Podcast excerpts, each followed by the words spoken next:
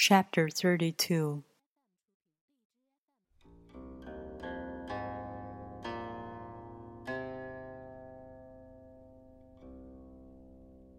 The Tao can't be perceived, smaller than an electron. It contains uncountable galaxies.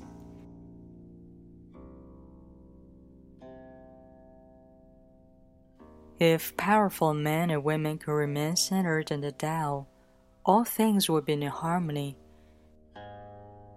The world would become a paradise, all people would be at peace, and the law would be written in their hearts. When you have names and forms, know that they're provisional. When you have institutions, know where their functions should end. Knowing when to stop, you can avoid any danger. All things end in the Tao as rivers flow into the sea.